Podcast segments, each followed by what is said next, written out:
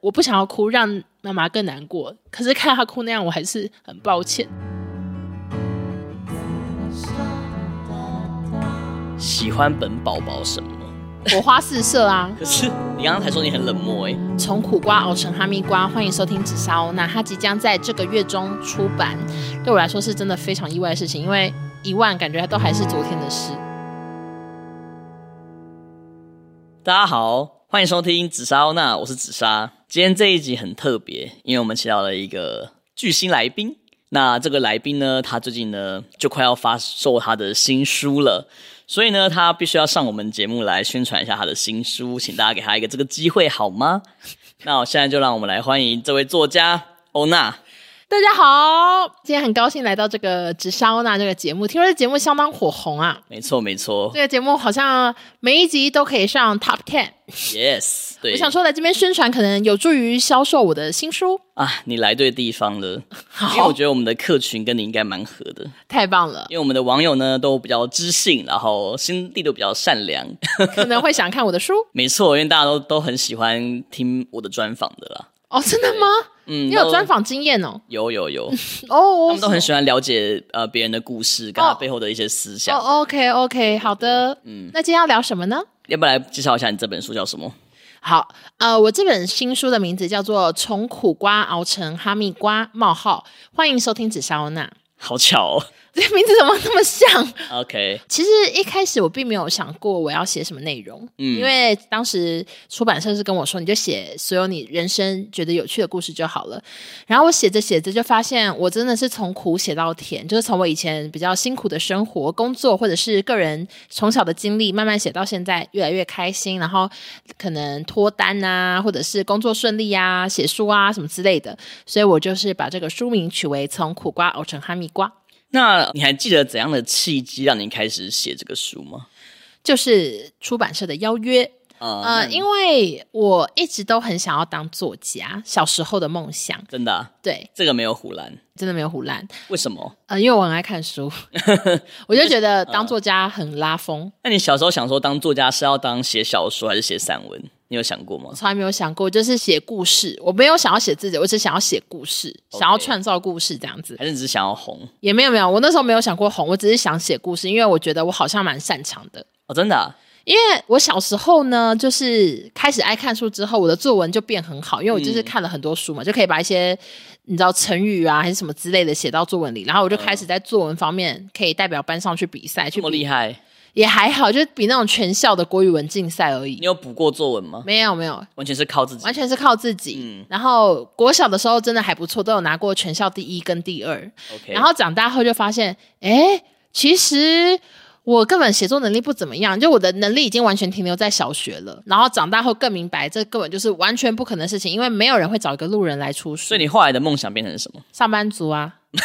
这叫梦想吗？这这个就叫做每个人都会做的事情。因为我知道的梦想就是觉得，哦，我就是找一个好工作，然后工作就这样，嗯、这就是我的梦想。所以后来我是怎么出书的呢？就是出版社寄信问我，然后那时候我一收到这封信，我就觉得说我绝对不能错过这个机会，因为这是我离小时候梦想最接近的时刻。就是突然间觉得，呃，好像真的有可能可以写就就是原来努力工作，工作到最后我还是有机会的，然后我就非常的想要抓住这个机会。嗯、那你觉得写书的过程中会很辛苦吗？嗯，你一开始有这个心理准备吗？就是写作，一开始坦白说，我一开始写非常的快。嗯，我好像一个礼拜可以交三四篇之类的，我就写非常的快。然后那时候出版社他们很高兴，他们他们说从来没有遇过写这么快的作者。结果后来就发现，我又故事写的差不多之后，我就开始发懒了。我就是先想到什么就写什么，我想到工作，我想到康熙，我就开始写写写。那你想到哪边开始觉得有点开始辛苦了？我就是当我一写完整个电视圈的故事之后，我想说，哎，那我接下来要写什么？啊、嗯，我就开始不知道怎么办。然后，所以一开始是以工作为主嘛？对啊，就写自己的工作经验到你离职这一部分吗？对啊，嗯，我就是把电视圈的写完之后，就开始不知道写什么。然后那时候我才开始觉得，哎，好像有点辛苦这样。啊、嗯，那后来怎么突破这个辛苦的？你怎么把这本书完成的？嗯，因为我后来就发现，我就是一个需要被逼的人。就是当编辑跟我说：“哦，那你最近很忙吗？一阵子没交稿，我就会吓得立刻生两篇给他。”嗯，然后我就是整个后来写书过程，就是不断的在发现自己好像一阵子没交稿，赶快交稿的这样的心情下呢，我把这本书完成的。那你怎么找到那一些后来的灵感的？就是要你用完工作一方面的东西后，我就是随时都在想，一边洗澡或者怎样，我都是一直在想说，哎。这个也可以写，那个也可以写，然后就会先记下来，然后我会到某一个晚上，我打开我那些想好的主题，然后我挑一篇来写、嗯、啊，有感觉的我就会把它一次写完啊，没感觉我可能写一段之后，我过一个月才把它继续写完这样子。所以最后这本书大概有什么样的主题？就是有康熙时期的事情，然后接下来是工作，工作是包含像后来去直播公司，我去或者是我去北京做节目的一部分，还有很大一部分都在写自己的事情。像什么生活啊，像我从小很胖啊，被霸凌啊 之类的这些故事。OK，那就我所知啦，就你是一个 Podcaster 出身的，嗯，然后你在 Podcast 里面其实已经分享蛮多你自己的故事。对，那这样子这些故事会重复吗？呃，我觉得，因为我人生就是这么长，所以当然有一些故事是一样的，但是我全部都有加更多的细节，或者是有真的公开一些从来没有讲过的事情。所以保证会更精彩，就对了。对，因为我妈呢，个人已经重看了两三次，然后她已经讲了无数次跟我说：“你这本书真的非常好看。”这么厉害？她真的讲了好多次，所以我相信这本书应该还可以啦。至少我妈没有失望。嗯，那你有想过你自己有一天会从一个普通的上班族变成一个网红，然后最后出书吗？我当然从来没有想过这件事情啊。嗯，我觉得这一切就是很大一部分都是运气。嗯。我从上班族的时候，其实我一开始根本不想红啊，因为那时候上了康熙，我觉得非常的丑，就是很胖啊。那时候，那时候在路上会有人认出你吗？已经有了，然后那时候我觉得非常的丢脸。嗯、那大家会说什么？说你是不是康熙的欧娜或什么？已经有了，但很少，就是毕竟你会怎么样？我就会承认啊，可是我就觉得很糗，所以那时候我一上完节目的。第一件事情，我是换掉大头贴，我换掉我脸书的大头贴，我换了一张手绘图，就是那种看不出来我是谁。嗯、然后像是那时候《康熙来了》工作人员有粉砖，嗯、那粉砖呢就会有很多电视的观众呢就会敲碗说有没有谁谁谁的脸书，有没有欧娜的脸书，有没有少宗的脸书。嗯、然后我是少数都完全不透露身份的，那时候我就是非常的不想要红，就想要趋于低调，就是我觉得太糗，就是想要很低调。你觉得糗是因为你的外表吗？我觉得是吧，因为我当时根本不看那一集啊，那一集我听了很多次，但我从来没有转头看我的脸长怎样，因为我就觉得很丑，自己不好看。对，所以我都没有公开我的账号。然后我是到后来觉得，哎，好像开始有些人找到我账号，然后还主动追踪我，然后我一个一个确认很麻烦，我才公开账号，然后开始发一些康熙的事情，这样。就 IG 吗？对，但是我还是一样不会发全身照啊什么，就顶多发一些漂亮的自拍照，然后加一些工作的照片，然后才慢慢的变成比较多人知道。哦，那你还记得从一开始可能会觉得很尴尬，就是哦，只是一个康熙的工作人员，到后来变成一个小网红的感觉，有什么不一样？嗯，我觉得。因为后来可能跟少宗走在一起，被认出来的次数更高，所以我后来已经慢慢习惯这件事情。我已经完全忘记我是什么时候开始习惯这件事，嗯、就是等我回过神来，我已经好长好长在路上跟网友讲话、聊天、打招呼，我已经不是以前的我了。那你以前在经营网红这个身份，你是有很刻意的在经营吗？就像是你一开始会办一些活动，像是啊发红包袋啊、见面会，怎么样去从一个平凡人变成一个这样子的网红？因为我后来就是花很多时间在直播嘛，嗯，然后我直播的时候就认识了很多网友，每天都会来，他们很像一群线上朋友嘛，嗯、他们都会知道对方是谁，还会跟对方说，哎、嗯，你昨天怎样怎样，就会在下面留言这样，嗯，我就觉得大家好像很值得见一面，啊哈，然后但第一次的那个见面呢，那个活动真的是一个超级无心插柳，就是。我那时候严先生，也就是正在剪这集 podcast 的剪接师呢，他要在台南办演唱会，一个小型歌唱。Okay. 然后那时候我就想说我要去支持他，然后我就订了民宿啊什么的去台南。嗯嗯。那因为严先生也是我的直播或者是什么，反正大家很常知道的人，然后就有一些网友也说要来要去台南听他演唱。嗯。所以因为我要去，外加有一些人去，我想说那干脆办一个。聚餐好了，就凑着凑着就凑了二十几个人的一个台南聚餐，Okay. 所以这是一个，个对，这是一个无心插柳的事情。然后办了之后就觉得哎、欸、很好玩，因为我们后来还去唱歌，就很有趣这样子。嗯、然后所有的网友都变成真实的人，可以跟他见面聊天，我觉得太好玩了，所以才办了第二次，然后才办了什么送红包啊什么之类的。就是他是因为第一次办觉得还蛮成功的，才办了后面的。那些。然后到后来做那些周边什么的，后来做周边比较是因为有厂商找啦，你就想说反正做做看这样。对啊，就做做看，然后大家喜欢就支持一下喽。所以可以说你自己也没有想到你自己现在会变成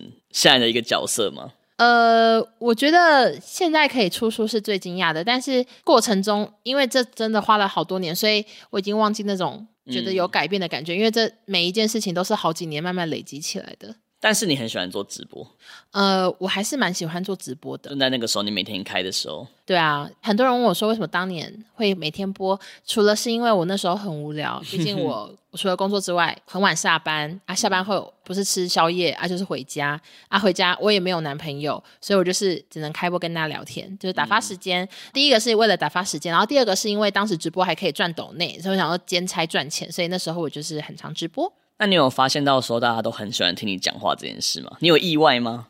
我觉得还行呗。还是你觉得你从小其实大家都就属于是这种角色，就是你从小爱讲，我从小就爱讲话。嗯、可是爱讲话可以变成工作，我觉得自己很幸运喽。嗯，就你其实也没有想过。对，我没有想过那么多人会喜欢听我讲话。嗯，所以你做了幕后人员大概快十年。对，然后从现在变成目前的人员。嗯，你自己觉得别人看待你的方式有改变吗？其实我觉得这个还好，因为我在做幕后的时候，那些很多明星朋友啊，或者是网红朋友，嗯、他们都知道我有在经营 IG，嗯，然后他们知道我粉丝不多，可是我直播的时候好像很多人看，所以他们有些人都知道，所以我后来可能很专心的经营，或者是我离职，他们应该是不意外，嗯，因为这样可以说是你从你以前是你客户的人，变成你跟他们是一样的嘛？你想要跟他们对接跟什么？然后到你现在变成说你跟他们是一样的类型的角色，嗯嗯，这种感觉怎么样？我觉得有时候蛮尴尬的吧。怎么说？因为像是发公关品、寄公关品的时候，然后我要问一些以前的明星朋友，或者是像这次书要找推荐人，我要传讯息给一些大明星，我都觉得有点尴尬。嗯、他们会想说：“你凭什么？”就是我内心会有很多这种感觉。但是当然，对方是没有表现出说：“你凭什么啊？凭什么你这个幕后也来出啊？”但是我内心都会有点小紧张、小尴尬。哦，不会啦，因为现在不是很多明星，他们以前也是别人的助理嘛，或者经纪人的。对，对啊，是也有啊，但我内心就是会小尴尬喽。哦，没事没事，好，因为听起来从一开始你你只是想要就做直播，没有想要把自己经营成一个网红。那你什么时候开始变成说，哦，你觉得啊、呃、粉丝数变多了就还不错这样子？从我决定要把这个变成事业的时候啊，所以其实你是有意识在做这件事情。有啊，因为我一开始只是分享生活，可能是会给我成就感，就这样。嗯嗯嗯。但是后来有一天，我觉得我要把这个东西变成我的工作，我以后要以这个为生，我要赚钱，我要辞职的时候，我就是开始认真的想要经营起。是为什么会突然有这种感觉？因为我就不想要再当上班族，嗯、我就是觉得公司让我很累，然后我的工作的发展性很低，因为我也不知道自己想不想当制作人，我对这节目好像也没有那么多以前的热情，甚至我不喜欢我现在做的节目，嗯、然后种种的关系，我就想要开始往网红这个事业发展。但我其实我觉得你也可以说你是你自己节目的制作人吧。对啊，对啊，对吧？所以其实你过去的工作经验还是有帮到你的。有，因为我其实就觉得，只要是我有兴趣的主题，我可以很快速的练完全部的访纲。嗯，就是有些人可能他们还要特别聘一个助理来写脚本啊。真的啊？如果他们如果是一些大 podcaster，我相信他们应该都有助理在写脚本，在发通告吧。嗯，可是因为我本人就是以前一直在做这些事情，所以我很会列题目。或者是、嗯、我觉得我没有到很会想主题，因为以前我就不太会想主题，但是 我觉得我还蛮会练题目的，我可以很快速的列了一个很有顺序逻辑的题目，嗯、就是我知道 A 题目完问要问哪一题这样，嗯，所以这个对我现在的工作都很有帮助哦。嗯，跟我一样，毕竟这是我的节目。神经病。好。那很多人都会觉得啊，网红红了之后都会忘记初衷，嗯，都会江郎才尽。对，那你有在注意这件事情吗？你应该很常看到类似的讨论吧？因为大家总是很爱在讨论区讲说，哦，谁谁谁是不是变了，跟以前不一样啦，不好笑啦什么？那你有、嗯、你有在意识到这件事？你有在让自己不要变成这样子吗？我觉得这个真的很难的原因是因为，嗯，我就算今天觉得我没有变不好笑，还是有人觉得我不好笑啊。因为好不好笑是一个好主观的事情，大家口味就是会变啊。你就是会年纪变了，你看的事情不一样了，你就会觉得对这个人想法也不太一样。就是以前觉得五六六很好笑，现在觉得还好这样。我是五六六吗？但是 但是我觉得，目前就是这样啊。我知道，但是我觉得这方面是一个嗯，我很难控制的事情，因为我并不觉得自己好不好笑要怎么提升啊。我也不是靠讲笑话闻名的啊，嗯，因为我就是在做一样的事情。嗯，我就是一样在记录我的生活，然后娱乐百分百一样在聊娱乐新闻。我不知道这方面要怎么进步，因为我的生活就是这样，我没办法今天突然变得一个很水深火热、很刺激，就是这个我很难提升。嗯，所以我能做的就是尽量多产，让原本就喜欢听我生活的人可以有更多的节目去听啊，这样子。但你有觉得你跟以前不一样了吗？长相吗？不是，就是你做节目的方式、主持风格、节目内容，嗯、你你、呃、你有在变吗？我觉得最多变化，应该很多人都有感受到，就是讲话的声音以及讲话的方式。嗯，因为我以前我回头去听我以前主持，我真的还蛮凶的，我会凶粉丝，嗯、我会说。闭嘴啦！然后说有完没完呢、啊？就是我很常讲这些话，嗯，然后我也很常骂脏话。我说、嗯、什么干你娘！就我有非常多这种，跟现在人设差好多。对，我现在就是都全部都改了，尽量都不要这样。因为我后来发现，以前那样子当然有人喜欢听，可是真的是比较小众诶、欸。嗯，我觉得现在这种比较。有礼貌一点的说话方式，反而会吸引更多妈妈听众啊，或者是比较年轻的人收。那你觉得哪一个比较像是真正的你？我觉得都是我哎、欸，嗯，因为以前的我就真的是私下骂脏话，但是我现在私下也很少骂脏话啦。你应该也知道吧？对啊，就是我真的改变很多，所以他都是我啊，只是个性的变化都。对啊，这其实就是你自己长大后，你对一些想法也会不一样。这其实人都是会变的。对，所以我觉得有一些听众觉得我有变，也是蛮正常的。嗯，或者是他们不想听、不喜欢听了，也都蛮正常的。嗯嗯，因为他们也会变。对，然后你也在变。是的，对。但是至少你很确定，你变的是你自己喜欢的样子。对，我没有变成我不喜欢的样子，那就你并没有在为了嗯、呃、为了收视，为了什么在迎合别人，在故意做一些什么改变。你其实还是在做你自己想做的事情。对。那你觉得，我们都知道你好像跟你的家人的关系都很好，对不对？嗯。那你有没有什么建议可以给其他做父母的粉丝？OK，好，那我自己呢？当然，每个人家庭背景都不一样，所以我以我自己我的感受来讲的话，我就是觉得我爸妈真的很不管我。嗯，他们当然曾经想要管过，然后后来发现我就是个脱缰的野马。怎么样的管跟怎么样算是？例如说身材啊，或者是我就是执意说我要念福大气管系啊，我要念气管系，他们一定想说为什么要念气管系？我们家没有企业给你管理，而且你要去念。可是我那时候就是觉得我就是想念，然后或者是我要去做康熙，他们一定会想说你为什么念气管系？你要去做康熙？就是我都有很多。那他们都怎么跟你说？他们都完全没意见啊。而且他们都觉得说，船到桥头自然直。就像我刚开始，我大学快毕业，我不知道我要做什么工作的时候，我妈他们也都不会特别的逼我说你要做什么，你要怎样怎样。我妈甚至说过，她觉得我就算找不到工作，她也是多先煮一碗饭给我吃就好，她也没有觉得我一定要很快的去找到工作，一定要赶快去赚钱什么的。因为毕竟我们家可能没有什么经济压力。然后，所以可以说，你从小到大，你爸妈对你没有到很严格的要求你要怎么做。因为其实我算是乖小孩。就是我国中、高中虽然不怎么那样的学校，但我都是念资优班。好的，所以我妈他们可能认清，说我其实也是一个会管自己的人，就是我不会因为你们不管我，你们把我放到学校宿舍住，我就变坏学生，我就爱抽烟，什么打麻将什么我都没有嘛，我就是还是蛮。可是你不是很爱打麻将吗？哦，那是大学。OK，但是国高中我就是都也都不会，我就是一个乖小孩，嗯、所以我妈他们可能就蛮放心的。所以你觉得，如果你的粉丝现在是已经要做父母的，你觉得要怎么样管小孩比较好？不要管吗？呃，就是他们就是不要严格约束，因为有时候严格约束会造成反效果。那像是我今天还有个故事可以分享，就是有一个妈妈密我说，嗯，她女儿很胖，请问我该怎么办？然后我一问，她女儿才小四，嗯，然后她就说，我真的要让女儿认识你，什么让她学学你。然后我就跟这个妈妈说。我觉得你不要这样子，我就是觉得小四的我是最讨厌妈妈那边管东管西。如果今天妈妈说：“哎、欸，你带你去认识一个瘦身成功的姐姐，你看她气不气？”嗯，就是我就觉得妈妈有时候还是给小孩一点时间，因为像我也是胖了好多年，但有一天我自己有感觉了，我开始减重，我妈应该也是吓到吧，就始料未及，嗯、所以很多事情都是要等自己。有那个决心，才会开始改变。妈妈、长辈啊，就是逼迫不一定有用。但是他们没有对你那么的严格，也会让你比较愿意跟他们讲你内心真正的感受吗？你你觉得你跟你的父母是无话不谈吗？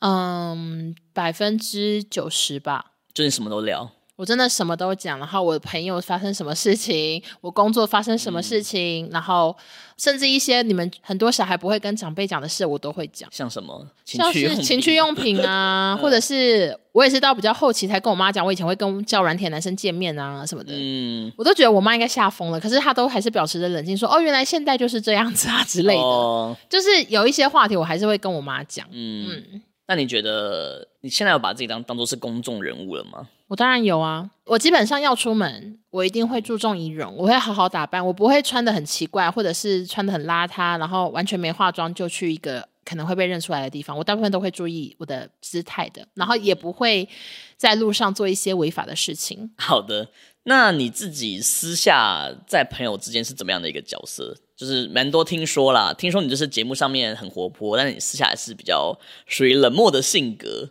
嗯嗯，那你在朋友之间大概是怎样的角色？呃，我也觉得我有在变化，就是我以前是比较主持类型的。嗯、你说包括要跟朋友相处也是吗？我就会一一访问说：“哎、啊，今天在干嘛？什么吧吧吧。”嗯，自从我开始工作之后，我越来越累之后，我就把所有聊天的扣打呢都挪给了工作以及网友们。嗯、我觉得我跟我现在真实的朋友见面，我已经比较不再是主持人的角色了，然后我比较变成倾听的角色嘛，我会蛮安静的在听的，偶尔发问。所以你的角色的改变，只是因为你累了吗？我觉得好像是我累了。所以你有精力的话，你会想要在朋友之间主持。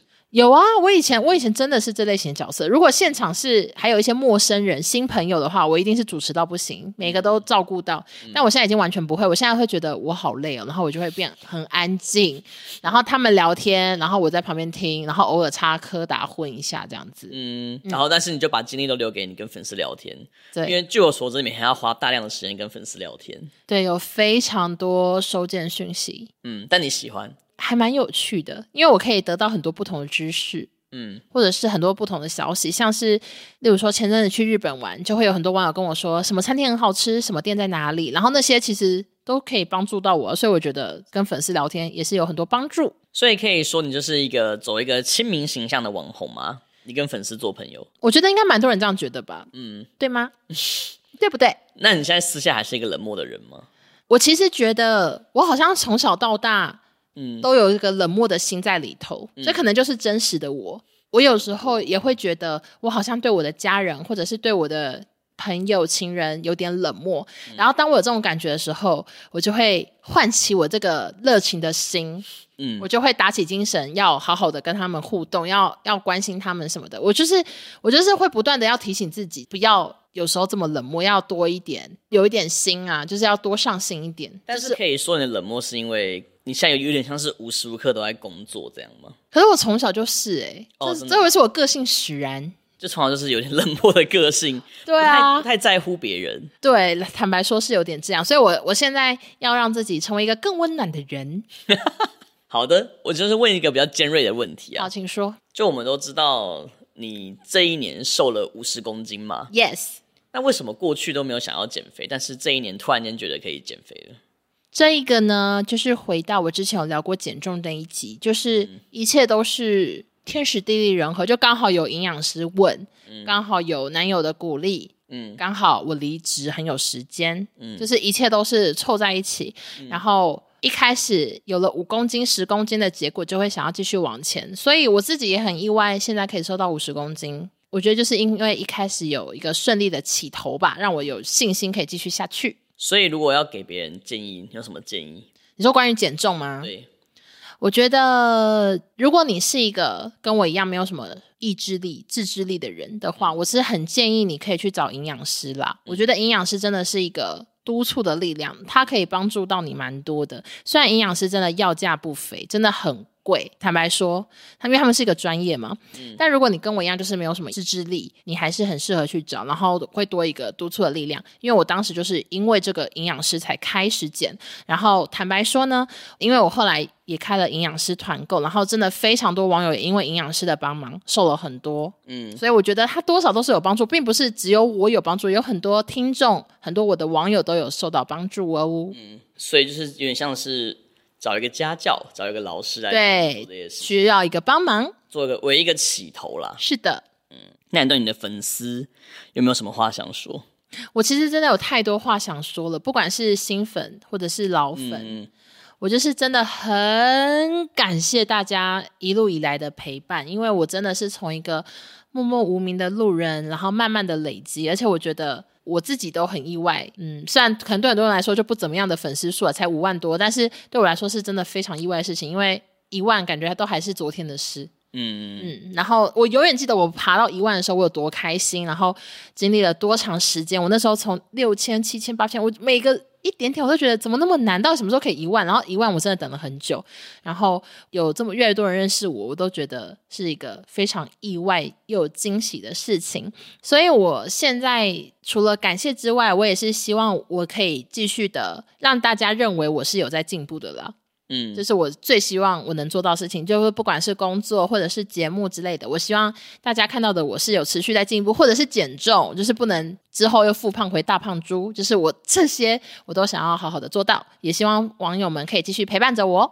好，那你未来还有什么样的计划跟目标？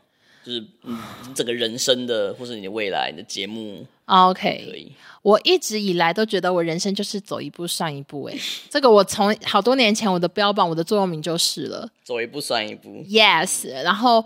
每一件事情的发展，我都很惊讶。像我可能去年也没有想到我会出联名，然后我会出书，这都是每一件事情都是走一步算一步带来的结果。嗯。但是我觉得现在新的我呢，是新的我吗？我觉得现在的我比较不一样，我还是会希望自己有个目标，就是我想要让自己更健康。OK。工作方面呢，我应该还是先把这个书好好的出完，然后把签名会好好的举行完毕，然后再看看我之后想要干嘛吧。对，好。其实出版社是有问我要不要出第二本书，但我目前是说先不要，先让我看我第一本卖的怎么样。我怕就是卖不好，所以就是我们先试试看再说。比较怕故事没没得写。对，所以也是希望大家就是多多支持，或许未来还有一天我会出第二本，好吗？好，那我们今天最后一题来了。好，是什么呢？喜欢本宝宝什么？本宝宝是谁？主持人，我我叫宝宝，你叫宝宝，我叫紫砂。OK，我喜欢你什么？嗯，如果想很久，是会被你骂？不会啊。我觉得我喜欢你什么呢？我觉得我是感谢你比较多，哎，这样是喜欢吗？就是我很感谢你把我的事情都看作自己的事情一样重要啊。OK，我当然有很多朋友，或者是我的家人也很关心我，可是我觉得你是让我最能感受到你很看重我这样子。哦。就是我如何感受到啊？不管是有时候为了一些我自己的事情激烈的争执啊，或者是你很认真的在帮我找房子啊，嗯，或者是陪我减重啊，什么这类型的事情哦，嗯，我都觉得你看待我看待的很重要，然后我很感动啊。所以其实没有喜欢什么事，不是，就我也很喜欢你这方面的个性吧。就这样？什么叫就这样？然后，然后另外就是也很喜欢日常的相处，像怎样？因为我们有很多共同的兴趣啊，是哦，对啊，然后你也很健谈啊，哦，那我也很爱聊天啊，我们我们聊起来很很棒啊，火花四射啊。可是你刚刚才说你很冷漠诶，可是我就说我人生最多的热情都已经给你了。哦，所以所以我觉得我们还是相谈甚欢啦。对啊，嗯，好，那请问一下，很会聊天的你，今天担任本节主持人心得是什么？我觉得我是李四端，怎么说？就是我希望自己可以让大家用另外一种角度看待你啊！你说不再是我自己一个人叽里呱啦讲，就是我一个当一个回答的角色。对啊，感觉怎么样？我觉得我也觉得我回答的很好啊。是哦，就蛮顺的吧？我也觉得我讲的很好啊。好，那就棒棒啊。嗯啊。但是呢，想要跟大家宣传一下，就是之后我会带着我的新书上很多人的 podcast。真的假的？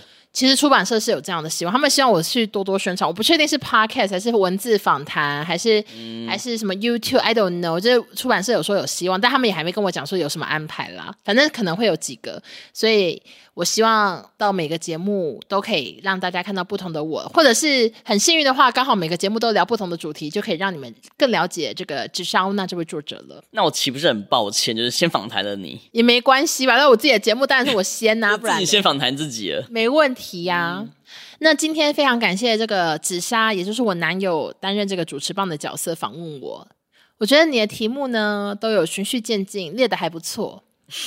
哦，哎，我的答案有让你满意吗？还好。怎么叫还好？听起来不够激昂。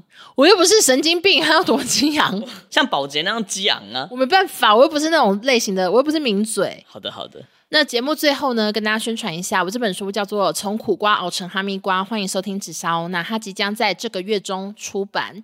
然后我的签书会时间，台中场已经出来了，是一月二十七号，在台中中友百货的成品书店。如果你还不知道的话，请记得把这天时间留给我，然后可以来我的 IG 看一下时间贴文以及那个活动规则，因为会发放号码牌。好，那台北场呢还没有确定，但是应该是在书展期间会在书展里面。然后这本书的特点就是，我不太认真宣传呢、啊。不会啊，这本书的特点就是非常非常的真实，嗯、就是有很多我比较悲伤的故事，我很多篇都是边写边哭的。啊、那这个悲伤程度，我相信如果很爱我的人，可能真的会看到哭。我的这本书的稿子都有给我妈过稿。那其实我给我妈过稿原因很简单，因为我妈是一个非常仔细的人，然后她写字也很漂亮。我想说给她过稿，她写出来的东西出版社一定很满意，因为一定看得懂。我的故事有一些我没有跟我妈讲很完整，所以我自己传给她的时候，我也很害怕。我想说，希望她看的时候不要有任何感觉，因为那是很久以前的事情。然后结果。我妈他们是六点半要去诊所上班，然后那时候大概晚上六点的时候，她就传一个比较长的讯息，说看了很难过这样。嗯嗯。然后我就觉得好尴尬，可是可是我就跟她说，哦，那很久以前的事情啊，没关系这样。然后后来我就下楼去吃饭，然后结果我在吃饭，然后我就一个人那边吃饭，然后我妈快要去上班了。然后她下来的时候，我就跟她说，哎，你等一下怎样怎样怎样，我就在跟她讲一些你知道无聊的事情，她都不讲话。我想说干嘛？为什么不理我？然后就后来我就听到我妈在抽卫生纸，我想说靠，我该不会哭了吧？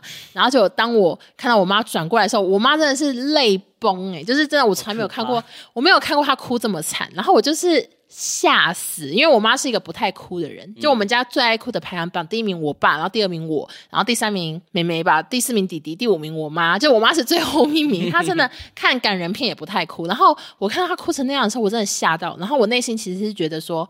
我不想跟着哭，因为我觉得那是很久以前的事情。然后就是怎么说呢？现在要哭吗？有点想哭，就是我觉得我不想要哭，让妈妈更难过。可是看她哭那样，我还是很抱歉，这样这么可怜。然后因为我妈哭好惨，然后她哭着哭着就去上班了。嗯，对。她后来就有传讯说，哦，她就是当下有点失控，差点上不了班。可是后来她看完，还是觉得这本书很棒喽。嗯。所以希望大家看了也会跟我一起回顾我的人生，谢谢。那这个宣传完毕呢，我们还是把主持棒交回本集主持人，请他好好的做个 ending，谢谢。好啊，反正这一集呢，我相信会来听的人应该都是很喜欢欧娜的人。Yeah，然后我也啊、呃，希望你们可以听到更多不一样的角度切入的欧娜。Yes，对，然后会喜欢这一集。而且大家听完这一集之后，暂时听不到男友的声音，因为他明天就要回美国了。嗯嗯嗯，好哭。所以这应该是近期最后一集有男友的陪伴哦。你的声音在干嘛？但是我觉得没关系，因为我们其实之后就是各自工作，而且我我们接下来会很忙，然后下次见面应该很快啦，所以不用难过。好，那今天呢就谢谢大家。好烂的 ending，再讲一次。那今天呢就非常谢谢大家的收听，耶我们下次再见喽，拜拜。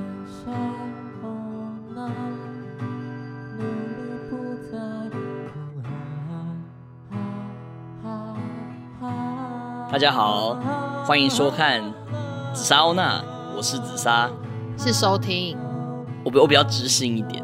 随便，这么有自信吗？小心黑粉来骂人哦。对啊，大家都很喜欢听到呃善良的人怎么样？哎，不，你在讲什么啦？你有没有觉得访谈很难呢、啊？好的，那我们再把主持棒交给我们另一个主持人。神经病！我刚才已经拿回来了。欧娜，